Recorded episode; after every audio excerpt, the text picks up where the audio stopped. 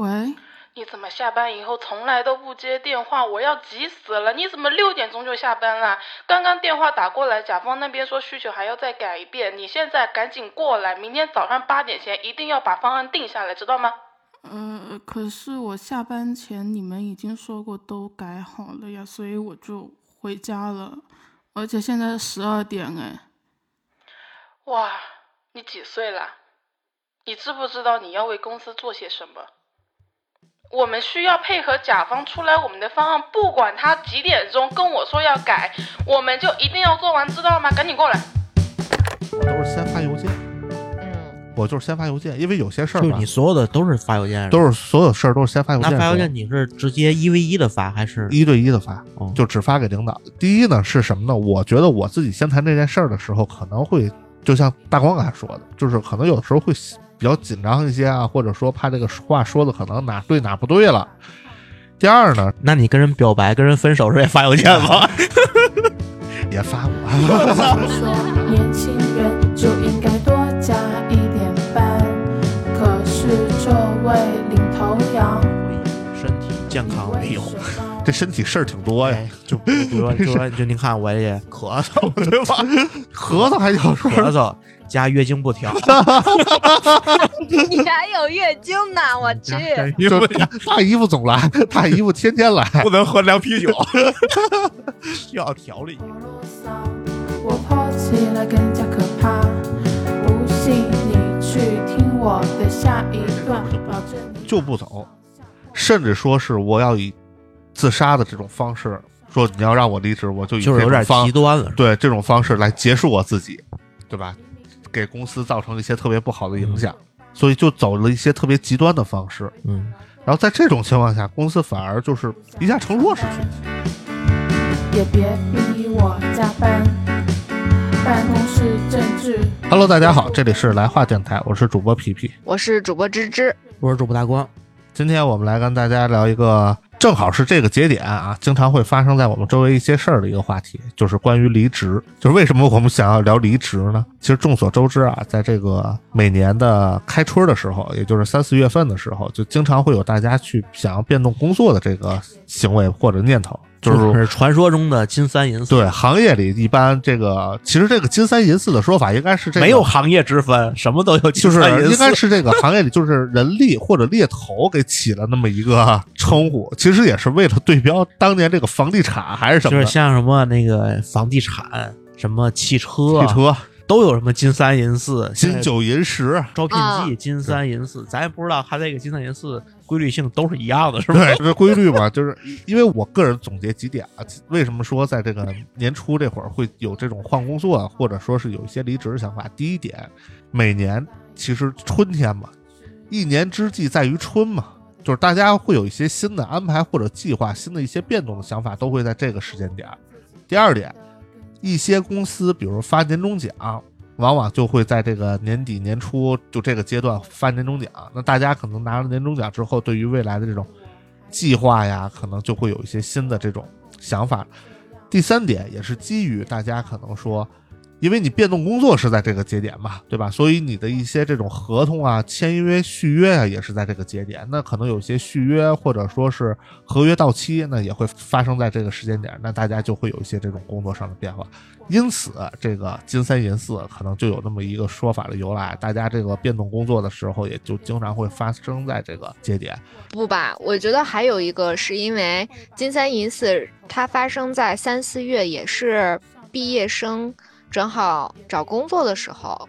然后啊金九银十也是，就是那个时候属于是马上就是要毕业的人，他要找实习，可能这个更面向那些学生啊，要去找工生学生来作。说，对，确实是，比如说马上要今年毕业的，对吧？应届生，那在三嗯四月份可能就开始找工作。那金九银十可能也是当下这个应届生，未来一年他可能要实习啊，或者什么面临找工作，也是这个时间节点。对对对，这其实是一点。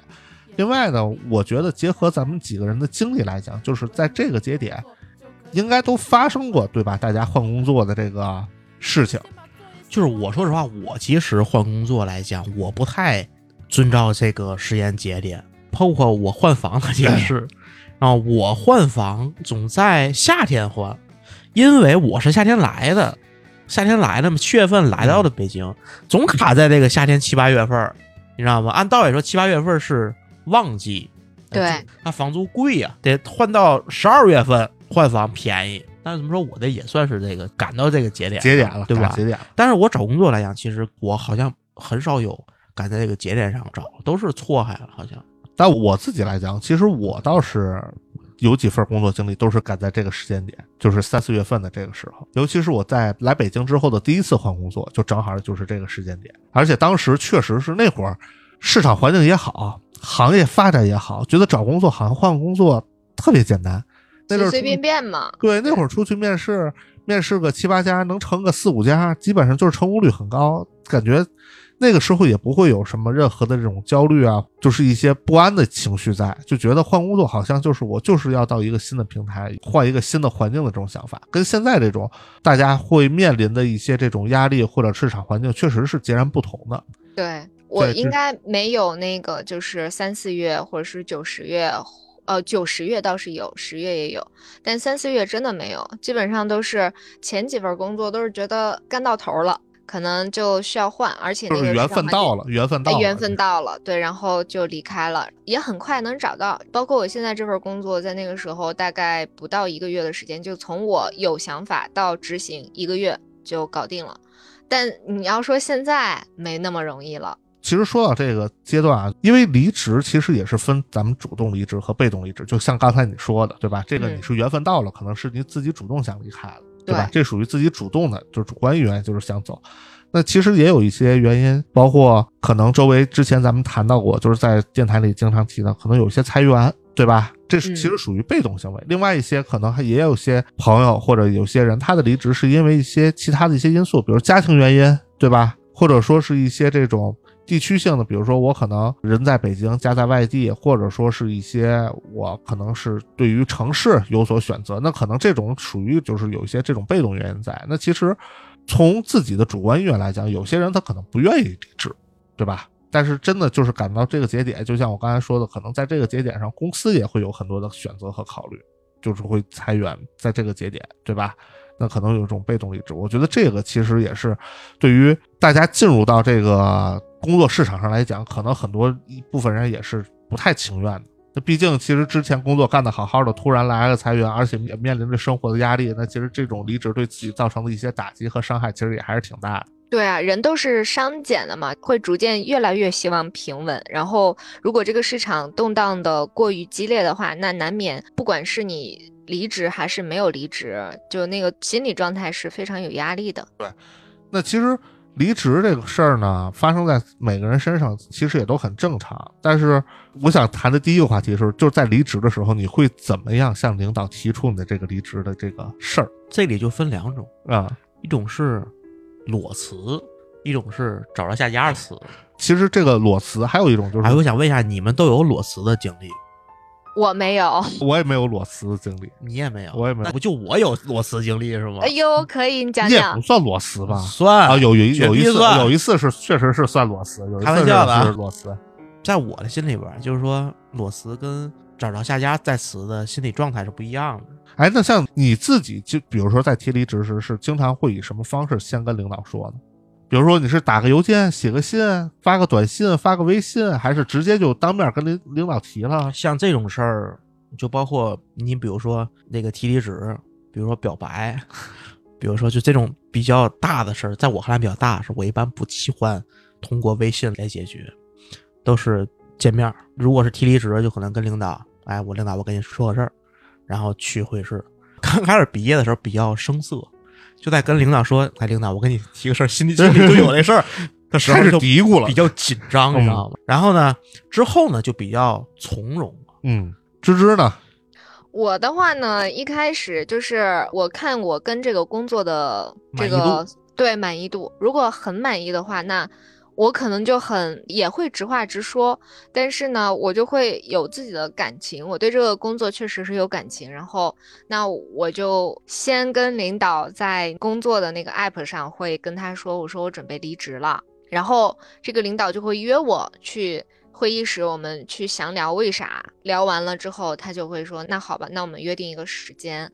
对我觉得这个算是一个走的比较漂亮的，走的没那么漂亮，但是又很让我痛快的，就是我对这个领导第一份工作，我对那个领导的感官是非常不好的，我觉得他很偏心。那我就直接说，那领导咱们聊一下，那就直接说我想离职，然后领导肯定会问为啥呀，我就会直话直说，我觉得嗯，你就是挺偏心的啊，咱们把这个场面。对，把这个东西都说清楚，也会像大光就是那个想法。哎，我第一份工作多少有点怵。对我那个时候，我心里边对不同的领导，因为我应该有两个领导，我对两个领导的感受是不一样的。我的大领导我觉得还好，我的这个直属领导我觉得就很差。跟他们两个约谈的时候，我表达出来的观点就不一样。我觉得我还是本着一个比较真诚的一个态度去跟他们聊。至于他们自己怎么想，那我觉得。就没所谓了。虽然说圈子可能也不大吧，但是至少我我这个人是怎样就是怎样。但现在的话，我可能不好说，真的不好说。就得深思熟虑一下了，是吧？对，像像芝芝刚才提到了，就说跟他那个领导就是觉得不太好，你知道，其实上上期节目其实已经提到了。对。然后呢，其实也没有什么不好说的，我觉得。像我啊，我跟你说，一般我遇到这种事儿，不管是跟领导是关系如何，或者说是。大家的这种情感交流怎么样？我往往一般都是我比较套路，我都是先发邮件。嗯，我就是先发邮件，因为有些事儿，就你所有的都是发邮件，都是所有事儿都是先发邮件。那发邮件你是直接一 v 一的发，还是一对一的发？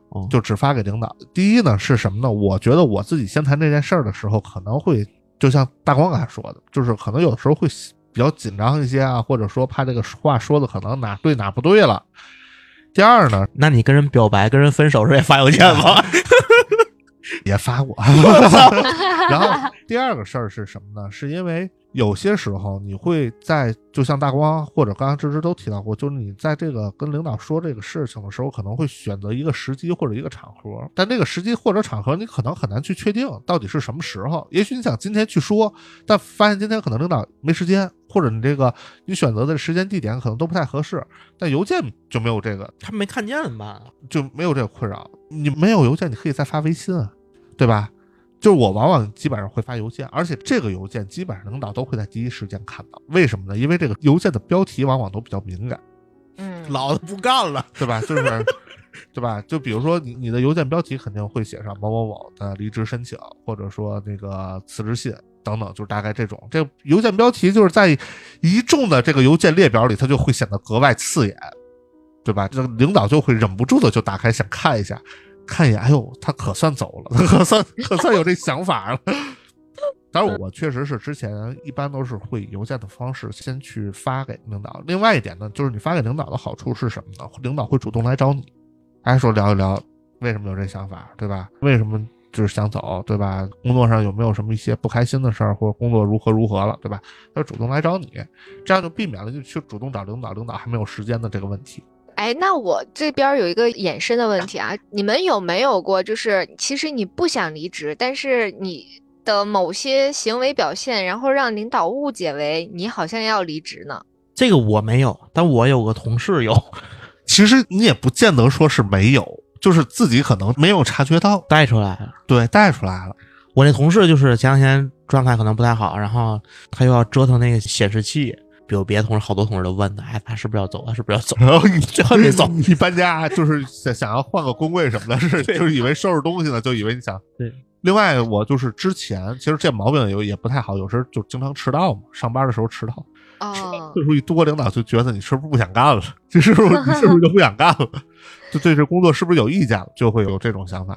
作为咱们正常来讲，就是你看个什么这个招聘的 A P P 啊，招聘的网页是不是也也比较正常，对吧？就是咱不说是你是不是想换工作，你看看市场行情，或者看看一些职位信息，就是他们现在是有监控，对，就是你这边一打开，那边那个人力就能收到信息，就给你直属领导发微信了，说你们你手底下那谁谁谁，对吧？这几天浏览了多少次，什么什么？对，就是 嚯。有这个呢，真有，真有这。他们买那高级会员就能看到。对，所以说有一种办法可以躲开这个事儿，就是说你在你的那些个招聘网站里边的名字不写你真名啊，不写你真名但是也有可能他用手机号搜啊。但是有一个悖论，就是你不写你真名的情况下，猎头也没法精准的找到你。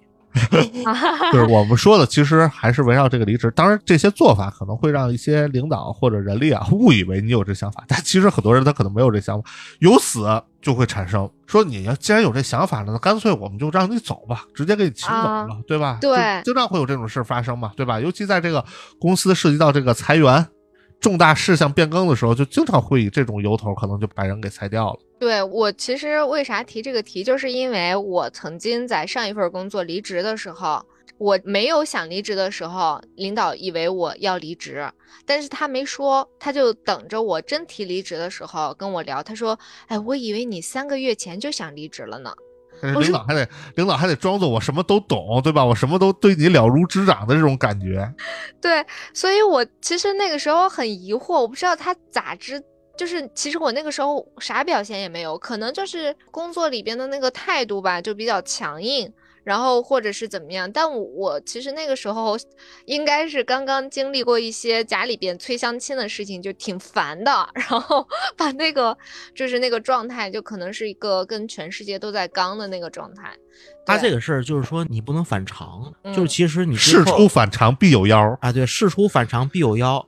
然后就是说，你平常如果是一个强硬的人，突然间你变得什么都行，您说什么都对，也是一个要离职的征兆是吧？征兆。比如说，你要是之前比较好、比较配合的一个人，突然间老娘对吧，说这个就是那个，对我就就是不理你了，我不搭你这茬了。那什么了，就是对，就是有事儿我可能不想干了，有事儿不想干了。。对对。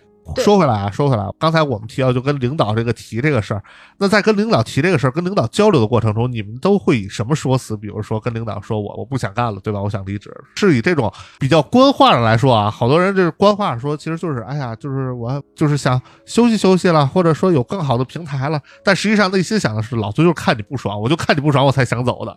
就是你们会怎么样跟领导去说这个事儿呢？我一般如果说就是裸辞的角度去说的话，一般会以身体健康为由。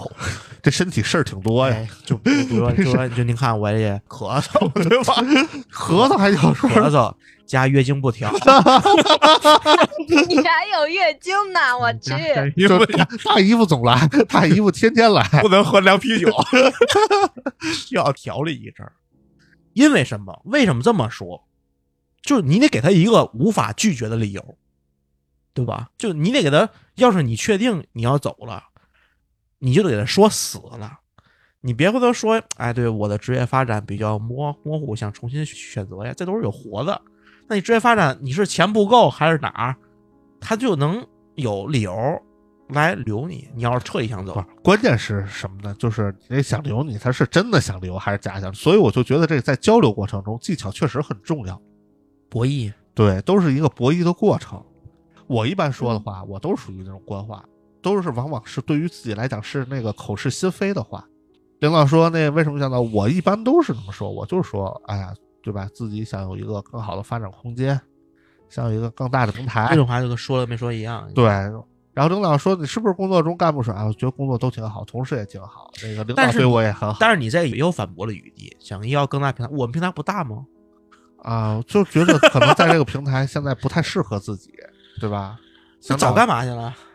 就是这个不不试也不知道，对吧？就是只有尝试了才能有有一些经验和结果。我一般说的都比较都是这种，领导一般他想留你，他可能也是象征性的，哎，要不我给你提个涨薪，哎，不用领导，领导真费心了，费心了，这不给领导添麻烦了啊，领导啊，那看那个你这个也是特别想走，也不就强留你了，对不对？希望你自己也未来也能有更好的发展。对话就在特别愉快而虚假的这个氛围中就结束了。但是就说，如果说你是以找着下家，就是我确实跳槽了，找着一个下一个更好的一个工作的时候，可能我就不能说身体啊各方面想休息一段时间这种理由，可能就说想尝试新的东西，对我想尝试新的东西，或者是想做一个，像我第一份属于是一个转行，想做一个转型，就以这种方式。我一般也不会说跟领领导问找没找着新工作啊，我也不太会说找，就是还在找，还在找，有也有在谈的。芝芝，你是怎么跟领导说的？我感觉芝芝可能会跟领导吵一架先，先吵一架。没有没有，我哪有？你不要给我这样的给大家这样的一个感受。我只有是那种那个领导实在是我觉得太不公平的那种，我会直接跟他说，我就觉得你不公平，然后我觉得我现在就没有任何长进，那我一定要找到一个更能让我快速成长的地方，我就直接跟他说。但是，呃，如果说关系还比较好的话，我甚至是会告诉他我下一家去哪儿的。就是你会告诉领导下家去哪？对对，我就如果说看关系嘛，就是如果关系挺好的，然后我又觉得我的下一份机会其实是更好的，那我就会跟他直话直说。然后他如果问我的话，我其实，呃，也也会有一些犹豫，就是说了具体去哪儿，其实可能有点不好。但是其实如果说关系还好，他又不会给我使绊子的话，我觉得。没必要不说，因为我似乎没有面临过，就是你们觉得领导不放人的那种境遇，基本上就是领导很痛快，就是因为我们是 USB 嘛，就是每一个职位都都是可以随时换人的。对我，我举个很现实的例子，我最近就新词儿 USB 就是即插即用，是吧？即插即用。对啊，然后我举个非常现实的例子，就是最近我又换了一个领导。然后那个领导就是他是周五跟我们就弯弯去聊说，哎，我要离职了。然后呃，转头下周二他就 last day 了，就这么快。然后那那种感觉就是我在跟他去弯弯的时候，我我就觉得整个两个人就是一个非常平和的状态。而且虽然说这个事情很急，虽然我们只有二十分钟，但是 我觉得我那个时候跟他去聊，我就像是一个朋友一样。突然间我替他很高兴。因为他要离开这个这个环境了，这个环境很卷。换句话说，其实你也自己现在不太认同现在这个环境，对吧？你觉得就是离开是件好事儿，是吧？对，我在替他高兴，我就觉得啊，终于可以脱离苦海了的那种感觉。所以我觉得就是实话实说，当然也是看跟领导的关系状态。如果跟领导就。哎，就就那样，就是就是一个上下级关系。你交给我活儿，我就是无情的打工机器，那那就另说。但如果 对，但如果说大家关系还不错，互相扛枪的那种、扛雷的那种，我觉得就就另当别论。所以，其实现在，其实对于你来讲，如果针对这份工作而言，如果让你离开的话，你是一个相对会比较高兴、比较洒脱，就是有种解放这种感觉，是吧？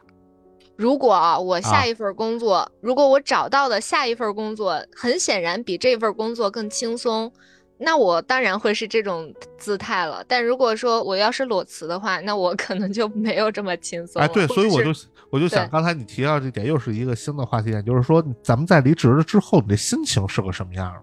嗯，对吧？你可能裸辞啊，或或者你无缝衔接啊，或者说是拿到了一笔丰厚的补偿金之后的这种心态，可能就完全不太一样，对吧？就是离职后不同的这种境遇下，其实你的状人每个人的状态也是不一样的。对，我我想说，就是可能就是那个离职完，然后心情特别好，然后怎么怎么样的那种，我只在第一份工作结束了之后去第二家出现过，然后其他的。没有其他的就是，你虽然说找到了下一份工作，但是因为已经换过很多次工作了，你就会觉得说，呃，依然会在下一份工作，对，麻木的工作机器，主要是会担心下一份工作依然会出现一些呃矛盾啊、幺蛾子呀，然后还有就是一些，呃，你被被卷的那种状态啊，依然会出现，所以就是逐渐一个，就是被。被社会捶打的过程，对，芝芝芝芝这点其实跟我我想说表达意思确实也是一样，就是好像是在这个心情啊，真的也就是只是在换第一份工作的时候，可能第一份工作就是你刚进入职场，就毕业之后进入职场，第一份工作可能是抱着一个好奇、一个小白的这种心态去进入到职场里的。那第二份工作，可能在你换工作之后，他可能给给予你一定的这种平台呀、职级啊、薪水上的一个比较大的这种变化涨幅之后，你是一个特别高兴的态度。但再等说你要换工作或者如何，你就会觉得好像心情会变得有一丝忐忑，有一丝紧张，就是对于未来的不确定性会又增加了。即便说这个职位或者这个薪水可能又给你涨幅了，或者说是达到了一个更高的高度，但是对未来的不确定性的这种可能。反而又会提升了很多，所以说整个心情，就我在后来换工作的时候，这种心理的不确定性和这种心理紧张的这种感觉反而会更多一些，就不像有些人可能觉得呀，我解脱了，对吧？我毕业了，我解放了，甚至说有些人可能说我财务自由，我直接躺平了，就这种心情就后来财富自由那个心情跟这个没法比。对对，那是没法比的。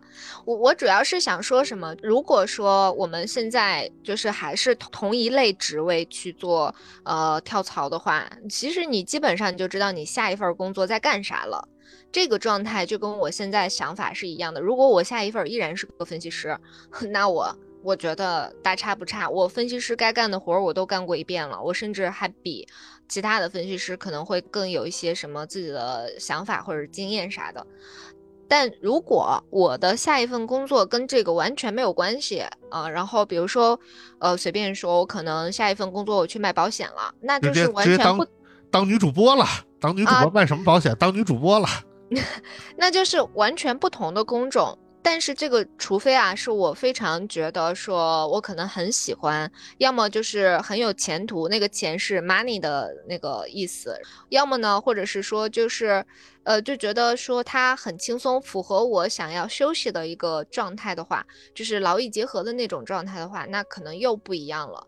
但如果就是一个同样的职位，然后只不过是不同的公司干的活儿都大差不差的话，那我觉得没啥可轻松的，只不过就是你好像喘息了那么半个月、一个月左右而已。但是我是这样，就是说，包括以前上学的时候也是这样，往往最开心的时间其实是一个挺短暂的一个时间段儿。你比如说周末的时候，其实周六周日不是最开心的时候，最开心的是周五放学晚上，周五放学开始，一直到睡觉到周六这个凌晨的这个哎，阶段对，，像以前上学那会儿，周五晚上，即便有再多的作业，我也不写了。对，那天晚上可能就是看电视，对吧？吃饭，玩会儿游戏，对吧？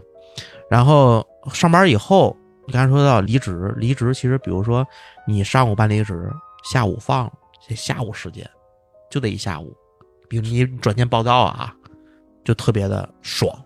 或者说是你比如说我，因为我刚才说的可能是刚毕业的状态，刚毕业你没有年假，年假少，或者说有了年假，你比如说你提完离职之后，你得把年假休了吧，啊，休年假那段时间无忧无虑，什么也不想，如释重负的一个如释重负。一是结束了一个可能是痛苦的过往，马上要迎接一个新的开始，但是你开始还没来，就这么一个状态。但是你要是真的去那儿新的报道了以后，可能就会有各种各样的别的事儿了，就比如适应新环境、适应新业务，就好多好多活儿就又来了，压力又又增上来了，就重新回到工作的状态了，就回到重新回到工作状态，其实是这么一个状态。其实，但是我每一份儿的离职，每一份儿的告别之后，都会有这么一段不算长的欢乐时光 happy 期，，happy 期。这个 happy 期可能有时候出去玩儿去，或者说是等一等那个没有离职的老同事们下班喝个酒，对吧？还有一点就是说，你平常包括你请假也是，你平常放假放再长假，你不觉得什么？就是这种别人上班你你放假，对，别心态格外好对。这种感觉，就你看着别人在干活，然后自己是躺着的，呃这这种时候确实是那个心态心态就格外好。反差感，反差感，对吧？对反差的幸福感，对，我其实还想说，我可能有一个格外不同的离职后的那种状态，就还是上一份工作离职，然后离职前吧，我要把所有的年假都休完。我没有大光那个状态，就是感觉自己在呃别人上班的时候，然后我在休息，然后我我又怎样？因为我交接就交接了大概呃半个多月，交接完了之后我就有休假的时间，然后我去休假，我我整个人的状态是焦虑的。我其你焦虑什么实呢？对，就是你看那个时候也有新的工作，马上就要到新的工作了，然后另外就是你现在手里东西都交出去了，按道理应该是一个非常轻松的状态，但我就是在焦虑。我其实那个时候在想，可能我已经知道我下一份工作有多累了。然后再有一个就是，我对我现在的这份工作还没有彻底的割舍下去，就是觉得离开这么一个最舒服的呃职场环境，然后对我来说可能有点难过吧，可能是，所以我那个时候还是有一些没有那么放轻松的心情的，这可能不大一样。刚才芝芝提到一个点，就是说你们在离开一段工作的时候，会有一种难过的情感。不太会有。不过我其实刚才我也是，刚才芝芝提到这个感觉，我是似曾相识，可能就是我也会焦虑，但是焦虑的原因不一样。你焦虑什么嗯？我焦虑原因是第一点就是说，就刚才因为未知对，因为对未来未知，就是而恐惧。倒不是恐惧，就是你会焦虑，说我未来会不会面临同样的一些这种烦恼，或者说是一些这种困扰。嗯另外一点就是说，你在入职之前，其实很多的事情都还不确定，就是你也不确定你自己不能不能成功入职，就是因为我们在一些这种论坛啊或者网络上信息看到也有很多，比如说你的下家公司在你入职前一天甚至前多长时间就说反悔了，对吧？说这个 offer 给毁掉了，毁约了，这种情况也会嗯出现，对吧？你坚定的选择了他，可能人家也没有最终坚定的选择你。当然，这个哦，就那个二二年的虾皮嘛，就是新对，加坡就不光是这个，就是其实这个在咱们这个行业或者说咱们周围，其实也都出现过这种情况，而且这其实并不是说一个极少概率事件，就是其实这个概率有的时候还挺高的，对吧？尤其对在这个疫情期间，这个其实大家找工作的时候，这个概率其实还挺高的。所以说，就是综合来看，就是很多的事情不确定性的一些增加，给自己带来的一些这种思考问题的一些这种想的事儿也会变得特别多。对，皮皮提到这个，就是我应该还有一个焦虑，就是我那个时候其实接到了 offer，然后也接到了说流程正在走，就是把我的那个什么什么人事档案什么，包括那个背调都已经进行了，然后我依然是焦虑的。不到入职那一刻，我都觉得我是是有一些那个不确定性在的，对这个事儿，就是还没最终落听的感觉，没落听，嗯，对，就这种感觉。对我这感觉跟芝芝是很类似的。这种感觉我倒是不是特别的明显，我倒还好。其实我刚才想说一点，就是说我身边朋友有那种，就是说每次离职都弄得怎么说贼感性、恋恋不舍，总有这样的就是，无论是其实他无论是当时是因为什么离职，可能也是因为不好的经历、痛苦的工作而离职的，但是最终走的时候还是那种状态。但是我个人我并不是那种状态，因为我是这么想：首先说，我恋恋不舍的是什么？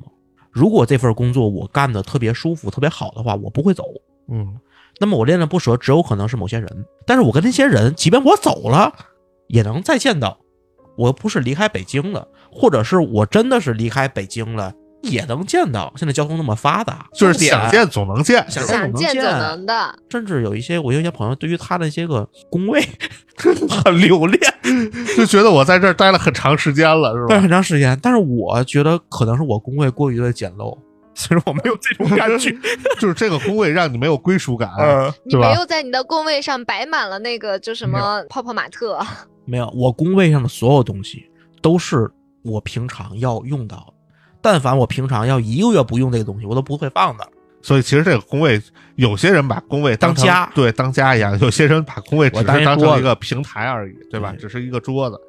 就大家的这种对这东西的态度不一样，那肯定导致结果也会不一样，对吧？其实刚才我还想问一个，就是说有没有你们身边就是这种离职比较曲折的那些个有点对对，我我刚才也想提这个话题，就是咱们好像在离职的时候，不管怎么样吧，都都还比较顺利对吧？都还都挺比较顺利痛快的。对。对嗯，周围有没有就是有一些人离职，确实这种一波三折，或者说是比较这种闹出点事儿来的？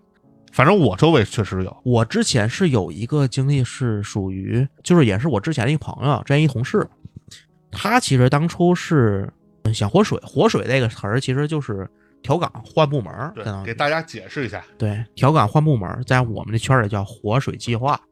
然后他其实跟那个他想去的那个部门领导已经沟通好了，人家也同意接收他了，然后他就跟这边的领导去沟通，去想转部门儿。但是这边的领导呢，表面上其实并没有说什么，然后呢，在背后就是他所在部门领导就找他另外的领导，找想活水部找他门那个找他想活水到了那个部门领导去沟通一下，就表示不能要他。然后呢，他就被后来被他想去那个部门领导给 pass 了。给拒绝了。拒绝之后呢，他这时候再回来，这边也不接受他。对，因为你想走了嘛。对，等于说相当于一个变相裁员。其实说实话，当时没有裁员名额，当时就是可能他领导膈应他，就给他他跟他领导关系为什么会这样？也算是也也算是给他坑了吧，就算。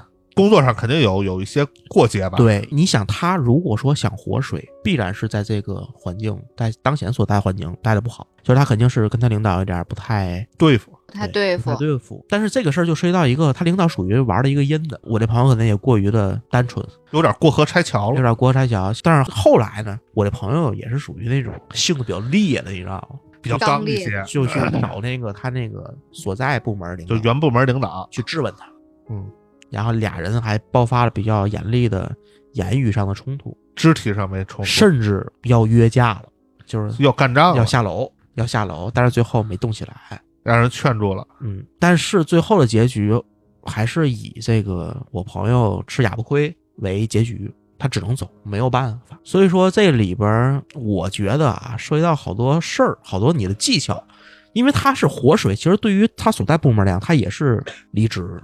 所以说是不是？当然我也没想太好，因为他已经跟那边商量好了，这边他才提的，这也没有顺序上的错误。对，因为你工作上来讲，如果公司有这种制度存在的话，对吧？有这种活水机制存在的话，那肯定就会涉及到这些问题。可能也是他碰上那个所在部门领导比较小心眼儿。按道理来说，正常来讲，其实不会跟他这样。对，我在想，如果说两个人在同部门，比如有点过节，那其中一个人走了，另外一个人，咱不说欢送吧，或者怎么样，至少走了对你没有什么威胁，或者对你没有造成其他的一些这种可能就顺水推舟了。对，就走就走了嘛，对吧？嗯说句不好听的，大家都是职场出来打工的，谁也没必要把谁的财路给断了，对吧？嗯那你要真是把这事儿做绝了，我觉得像你朋友这个领导这事儿，那我觉得其实闹一闹倒也无妨。如果我要走了，那我肯定不想让你好过，对吧？既然是你使的绊儿，那大家就都别好过了。反正如果要我碰这事儿的话，我肯定就这样。然后我周围有一事儿，我公司里之前公司有一同事也是这性格吧，反正也是有点缺陷，有点缺陷啊。我个人认为是有点缺陷。他是公司招来的应届生，学历其实也还挺高，有留学经历，然后工作背景之前也是有一个很强的这种专业的工作背景、实习背景在。但是来了我们公司之后呢，可能就是不知道是工作岗位啊，还是工作内容啊，不是特别匹配，反正就一直干的不是特别好，跟同事关系相处也很一般。然后呢，公司当时就想让他主动离职，校招生嘛，主动离职。他呢就不想走，不想走呢。之后公司就说啊，给补偿嘛，比原有的正常的一些补偿之外，还额外追加一些补偿给你，就像操，这要是我，我痛痛快快，我对吧？就是你要搁咱们，可能就痛痛快快就走了，对吧？甚至说可能特别高兴的就就走了，欢快的就走。但是这哥们儿就不走，就不走，甚至说是我要以自杀的这种方式，说你要让我离职，我就以就是有点极端了。对这种方式来结束我自己，对吧？给公司造成一些特别不好的影响，所以就走了一些特别极端的方式。嗯，然后在这种情况下，公司反而就是一下成弱势群体了，就给他留下来了，就留下来。但是呢，就是我也不让你走了，你就在我这儿待着吧，待到这个合约结束，然后自动把你给清退了，不续约。对，不续约了。然后呢，也不给他安排什么活儿，也没有什么工作，就天天在这儿耗着。嗯，所以我觉得，我第一不能理解的是，他为什么要以这种方式来那什么，对吧？就是大家可以好说好散嘛，协商嘛。嗯，第二点，其实也是对于公司的一些做法，就是说你在招聘的时候，是不是也得慎重一些，对吧？啊，招聘的人他做不到百分百的完全的看出来。另外一点就是他在采用这种极端形式的时候，是不是也能有一些法律的武器来维护一下我自己公司的利益？就在一个中立的角度讲啊，但是就是说皮皮刚才说的这种情况，其实大部分出现在国企或者说是外资，尤其是外资。外资因为它是外国资本，然后在中国这边呢，也属于人生地不熟。就如果说中国这边的劳动法也好，对于本国企业还有一些个可以操作的空间的话，对于外资企业只能是严。所以说，像我们家里边有在日企工作，日企工作对于这种事儿也是这样的处理办法，是吧？也是这样处理办法，就是说我不给他安排活儿，但是你要说我但凡有一点儿劳务纠纷的风险，我基本不会冒的，对，不，不因为过他冒的成本太高，他他冒的成本太高。另外一个呢，好像我看就即便是日本的，在日本的当地的公司，它也是这种的文化，就是你要是比如说特别闹，然后我不给你安排活，但我不会主动辞退你，所以这算是会哭的孩子才有奶吃，就是按这闹分配。是是对，按道分配你。你乖乖走，可能反而公司会感觉有种欺负你，那你闹一闹，也许对吧？就像刚才皮皮所说的，其实我昨天就在我今今天录音的前一天晚上看抖音，嗯，有一个视频，就说是国内的一个挺知名的一个互联网公司吧，我也不说哪家公司了，反正也涉及到一个大龄裁员的问题。就说这个人其实挺大岁数，四十四十二好像是四40加十多岁，四十加吧，被裁员了。被裁员之后，因为拖家带口，上有老下有小，然后就不愿意走嘛，肯定不愿意走。然后就跟公司协商，在协商的过程当中，就是血压有点高，犯病了，就犯病了，就昏倒了。昏倒之后打幺二零去抢救，抢救回来之后，结果就是缓和了呀，对吧？结果公司一看这样也结不敢果，结果就是缓和了呀。然后，但是你要说你普通的老实人吧，可能没招儿认了你也就认了，就默默接受了，你也就是认了，对吧？就像刚才皮皮所说的，有点儿按照分配，对吧？对有有点有点脾气了，那可能反而对吧？这个东西，对，然后刚才所说这是一个怎么说？它是一个通过犯病这种方式吧？对，我之前还有一个，人家可能也是这这这真真身体不好。但我之前我还有一个事儿，就是前公司的同事是个女生，然后呢，当时是怎么回事呢？那个前公司那个所在部门啊要解散，解散合并吧，等等吧，就是这种。那人员架构就有点臃肿了嘛，就涉及到裁员，也是人力可能就好说，就是说裁，他呢当时采取的态度就是说什么呢？就是也不算是哭闹，但是呢是那种付出感情的一种宣泄吧。就说，哎呀，我在公司这多少年了，没功劳也有苦劳，对吧？对公司感情特别深，不想走，只要能让我在什么在公司待着，让我干什么都行。反正大概的意思就是这种感觉。然后呢，他这么一说呢，就让领导觉得，哎呦，就是又是女生，对吧？在这种一哭一宣泄一闹，就让领导觉得这事儿得收一下。但是呢，又必须就是领导的内心感觉啊，确实得想让他走。所以呢，当时那个领导就给设置了一个所谓的什么绩效考核周期，啊，我知道那个，对吧？这种形式，对吧？说，哎还有，还有个专有名词，对，然后就说，哎，给你安排到某某新部门，对吧？你去适应，比如说重新再适应这俩仨月的，看看这业绩啊，工作做如何。如果做好了呢，就就接着留下来；要做不好，可能对吧？不好意思，可能你还是得那什么。但往往这绩效考核周期设置的一些工作指标呢，都是基本上那种非人类的，就你肯定也达不成。然后呢，这个女生做了一个什么事儿呢？她在这期间啊，她怀孕了，她怀孕了。公司不能，对吧？这咱国家这劳动法规定就不能裁员孕妇。结果人家一直到现在都还挺好，这事儿都已经过去好几年，就还是有手段啊，还是有手段这事儿。其实刚才皮皮所说的，其实是用了一个在我看来相对怀柔一点的一个钻漏洞嘛钻漏洞哎一个策略。其实我身边还有一个例子，他这有点快意恩仇，就是说，其实当初他是因为那个疫情的原因，因为那个他是京津两地双城通勤人员。天津这边其实是封城嘛，所以说他来不了嘛，然后正好赶上公司裁员，公司就以这个疫情结束了，然后你还不来上班为理由想辞退他。但是呢，这块来讲，确实是这个疫情，这是一个不可抗力。他当时裁就裁呗，然后就仲裁，仲裁就赢了。赢了之后呢，到现在其实跟公司并没有完全的协商好。公司败诉，正常道理来讲，公司应该让他回来继续上班。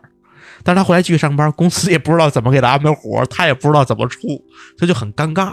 然后可能现在还在协商过程当中，肯定是最后以赔偿呗，赔偿吧，以赔偿呗。但是我说那快意恩仇是什么呢？当初跟他做这个理由裁撤的这个他那个直属领导，其实是他的一个新领导，新换的领导，跟他之间呢之前也有一定的交情，但交情不深。他说实话有点恨他那个领导，但他那领导确实是平常的也有把柄，他就用了一个代打卡的一个把柄，就举报了。但同时呢，举报的又牵扯到另外一个就代替打卡那个人，哎，就代他领导打卡那个人是他的一个朋友。我说实话，我其实从我本心来讲，我觉得这样捎带着一个人不太好。但是呢，他白狼王嘛，这不就是，就是那个狼人杀里头有个白狼王，死的时候得刀一个走。这里有一定的风险，他会把他那朋友给他出卖出卖了。对，但是如果真的这朋友知道这事儿，确实是反过来可能我觉得心里会不舒服。这个有点像恶性循环了。就是我觉得心里会不舒服的对吧？？反正最后就是通过这个举报，让他那直属领导也被裁。但是他那朋友还是没啥事儿，那就还没啥还算比较不错啊，这个结果就相对的结果还是可以的。当然，他这属于快意恩仇啊，对吧？谁弄我，我弄谁，我弄谁，对吧？而且还弄成功了，就挺牛逼的一个事儿，你知道吧？就说出来感觉也挺爽，就挺牛。但是他弄的这些个，咱不能说是手段吧，就是这个方式方方式来讲，其实是合规的，对都在合规范围之内。只不过他捎带着他那朋友有点，有点别扭。可能说从他的这个裁员角度来讲，可能公司也没有什么。虽然说最后他仲裁赢了嘛，对吧？但是从他，因为他又是新领导，对吧？嗯，这新领导上来可能烧几把火，对吧？重点这个，但是他新领导其实也是无奈之举。这事儿其实不是他新领导自己想做对，，这肯定他是上面下来的指指标。有指标他，他那新领导其实我觉得也怎么说呢？就这事儿就很复杂，就是都各自有各自的利益考虑吧股东跟利益考虑。对，但是我说实话，我作为我，如果是在这个事情当中，我可能该仲裁仲裁，仲裁这个没毛病。我是疫情，我是正常，你不该以这理由辞退，我该仲裁仲裁。但是对于他领导的那个报复的那个手段，我可能不会用。对，就是我没啥意义 你知道吗我也觉得，就是该仲裁，你仲裁结果拿仲裁结果，比如说公司不接受，对吧？你公司是愿意继续上诉也好，还是说认可，但是以补偿的方式来补偿我，大家去协商这个事儿嘛，对吧？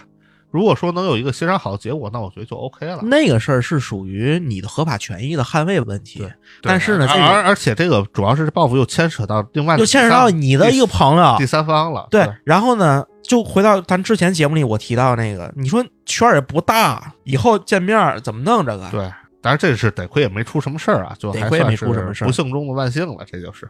那其实我们刚才 跟大家也聊了很多这种关于离职上的事儿啊，最后我们想跟大家说一说，就是这个离职后的一些状态和生活的变化。就有些人会觉得离职后生活可能会变得很。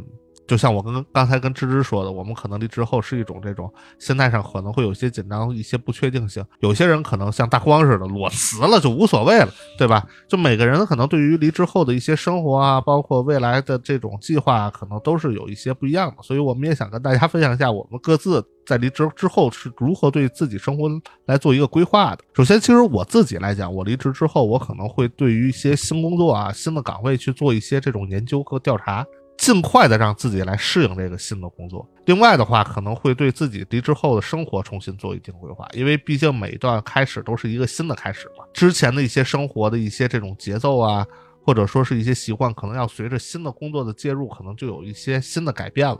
就比如说现在的这个工作，在刚换工作的时候，因为时差，哎，也不能叫时差，就是作息时间跟之前的工作变化很大，所以现在的每天的养成的一些习惯，可能就是早睡早起的习惯，可能就开始养成了。不像之前就每天晚上还熬夜呀，还如何？就现在的话，时间就尽可能的回归到一个相对比较正常的一个时间了。这样做的情况，就是反而会觉得自己可以把这个作息给调整过来，可能对于自己未来的这个身心健康，可能也会更加有利一些。另外一点就是说，行业上也出现了一些比较明显的一个变化，那对于自己要学习的东西，可能也会产生很多的这种新的东西需要来不断的补充。所以呢，可能学习的时间也会相对会增加一些，这是对自己生活上的一些规划。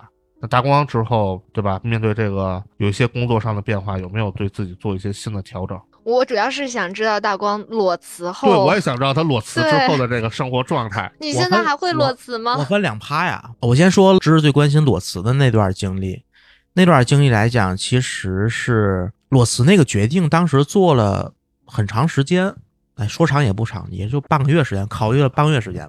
就当时状态，就说工作状态就是很压抑，导致我会有一些个生理上的反应，睡不着觉啊，早醒啊，就大姨夫频繁，对，就是不愿意上班啊，就这种。再加上一个刚才就那会儿也年轻，那会儿可能刚毕业没有几年，也年轻。然后如果说现在可能也会慢慢的内化消化嘛，那会儿就觉得自我消化的一个过程。俗话就叫忍忍忍，现在就是忍着，你知道吗？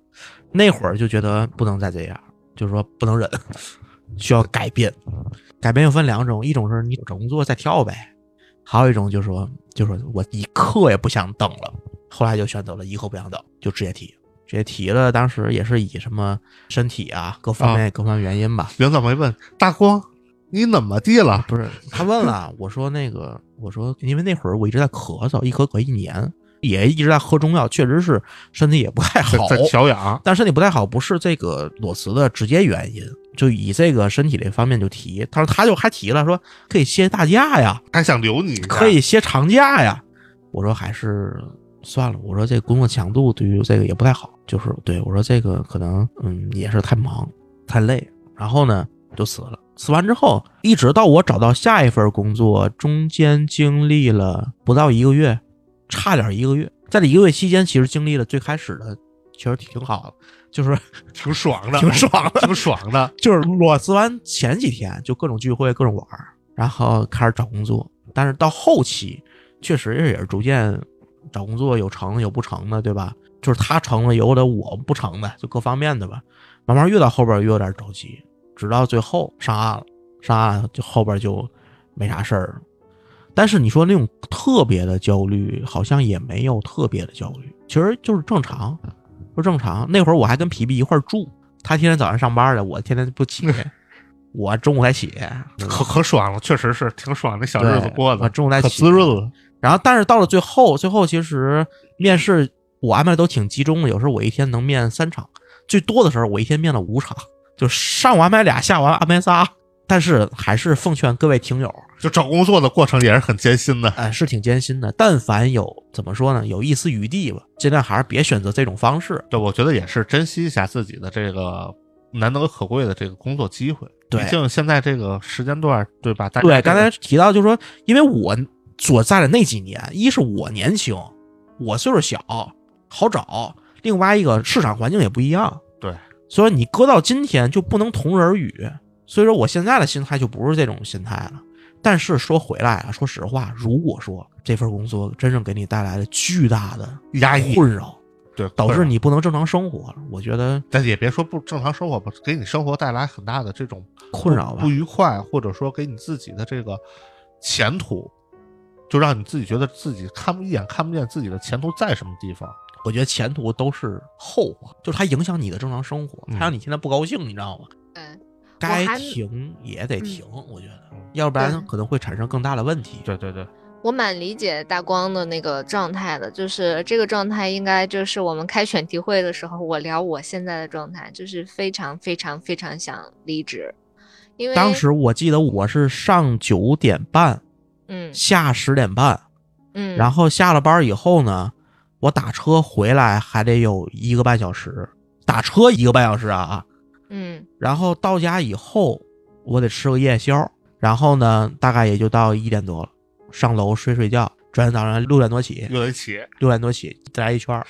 我去，那你这个比我疯狂，啊，我就要不行了，对，也也就是趁着你那个时候年轻，我那会儿小。你对，你看以我现在这个年纪，你让我去搞你的那个状态，我完全盯不住。对那会儿，即便也是我住太远，那会儿也是通勤时间太长，通勤时间久，对，我觉得其实是这样，就是甭管通勤时间有多长，但是你真正在工作里边始终都是绷着一根弦儿，而且。我们那天还在盘说，跟我男朋友去聊说，我的下游方基本上都是呃七八个人一个团队，四五个人一个团队，这是最基本的架构，而我只有我一个人，就是相当于是领导可以把我一个人当三四个人来用，然后给我还是一个人的钱，然后我要以一当十去解释我做的这个东西是完全合理的。这种情况，它如果只出现一次，一年出现一次，我也就罢了。但是他一个月出现两三次，我就觉得我整个人的状态就会因为这种事情带来的压力而变很多。就比如说很现实的一个例子，今天咱们录制是周六，我早上一醒来，满脑子都是工作的事情，没有一刻是休息的。我也不知道我应该什么样的状态是一个休息的状态。我如果离职了，我会很轻松吗？我如果说我去玩，哪怕不离职去玩，我会很轻松吗？我觉得这些都是不可能的，我对这个事情都是绝望的，所以这个状态其实就很不好。但我又我又到这个年纪了，又到这个市场环境了，你你让我放弃掉我现在的工作吗？我更对不，敢。现在只能说更难。对，对，所以其实我觉得大光能够在就早几年前有这种裸辞的经验，是一个非常幸运的事情。放到现在，我觉得不敢放弃，属于是。其实刚才说的是裸辞，另外一个就是说，如果说找下家正常跳槽的话，其实，在跳槽最后的一段空闲时间里边，当然首先说得交接啊，把交接嗯交接完，剩一段时间里边，我可能会选择出去玩啊，对吧？因为你没有机会再有那么长的假嗯出去玩，或者说是，其实我一直没有那种适应下一份工作的那种焦虑，我觉得那都那都是好弄的，更多的是借助这段空闲时间干一些之前不能干的事儿，或者是好好的休息一段，或者是出去玩儿放松这种状态。对，我其实应该电台之前有说过两种，要么呢就出去玩儿，然后其实出去玩儿是一个非常好的放松方式。然后如果当然是你就是上一份职场还好，关系还好的话，那其实出去玩儿就是一个怎么说呢，彻底跟上一份工作说拜拜的这样一个过程。我早前也说过，就是我第一份工作，我走的时候也有点儿要跟那些我看不惯的人直接决裂的那种状态，就是那个心里是很爽的。我不知道他有没有接受到我对他的敌意，但我觉得我表达出去了，也是挺爽的。那种状态其实就很不一样，也有一点儿就是说，姐们儿下一份工作一定要比这个要好啊，你们就请等着吧。对，就这种感觉。所以今天我们三个人啊，在这儿跟大家分享了一些离职的一些原因啊，包括一些心情，并不是鼓励大家去离职啊，不是，并不是鼓励大家去离职，而是想跟大家说，第一点，大家一定要珍惜自己的工作机会，对吧？调整好自己的状态，然后毕竟现在 Chat GPT 已经上了，对吧？对咱们未来工作还有没有 还不好说呢。对，去完成好自己的这个工作。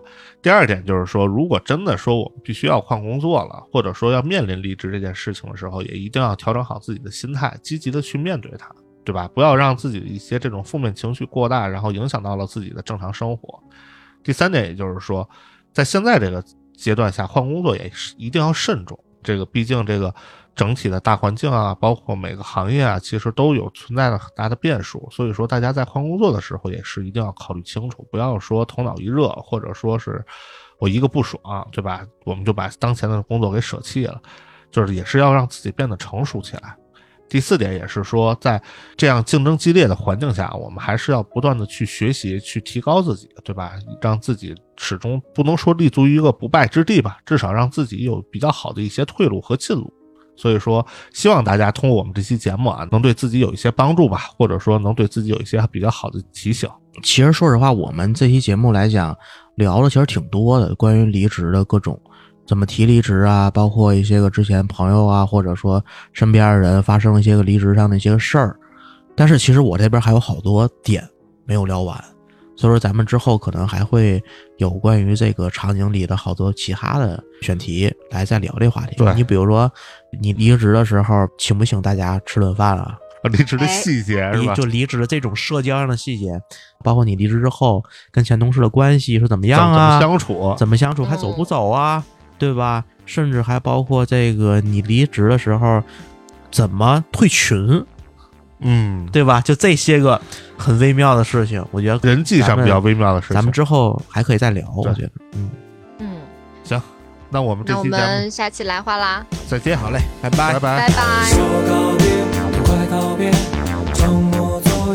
个遍。和各位听友分享一个好消息，我们兰花电台的粉丝群成立了，大家可以微信搜索“来话小助手”的微信号 L A I H U A F M，记住是来话全拼加大写的 F M，备注来话听友，成功添加小助手之后呢，就会拉您进群。进群之后，大家可以近距离的与各位主播交谈，更有机会成为节目的嘉宾。在这里感谢大家一直以来对来话电台的支持，我们群里见啦！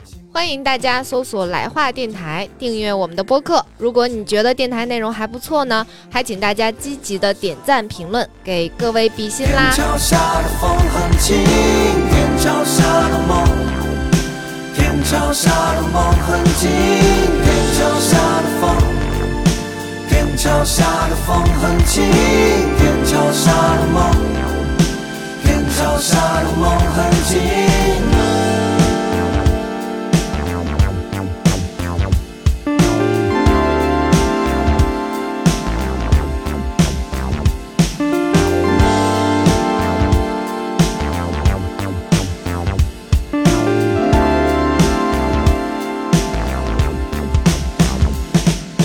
回想家有许多话想要说给固执的白。不知伤怀。他回到 after party，闲聊天关于未来，海边透明的旧货店，他心情变得愉悦，呼吸十分自然。玻璃勾勒你的形状，植物分泌出梦的细胞。有人爱会做饭，和电影里面一样。天空驱散的阴霾，海水洗净所有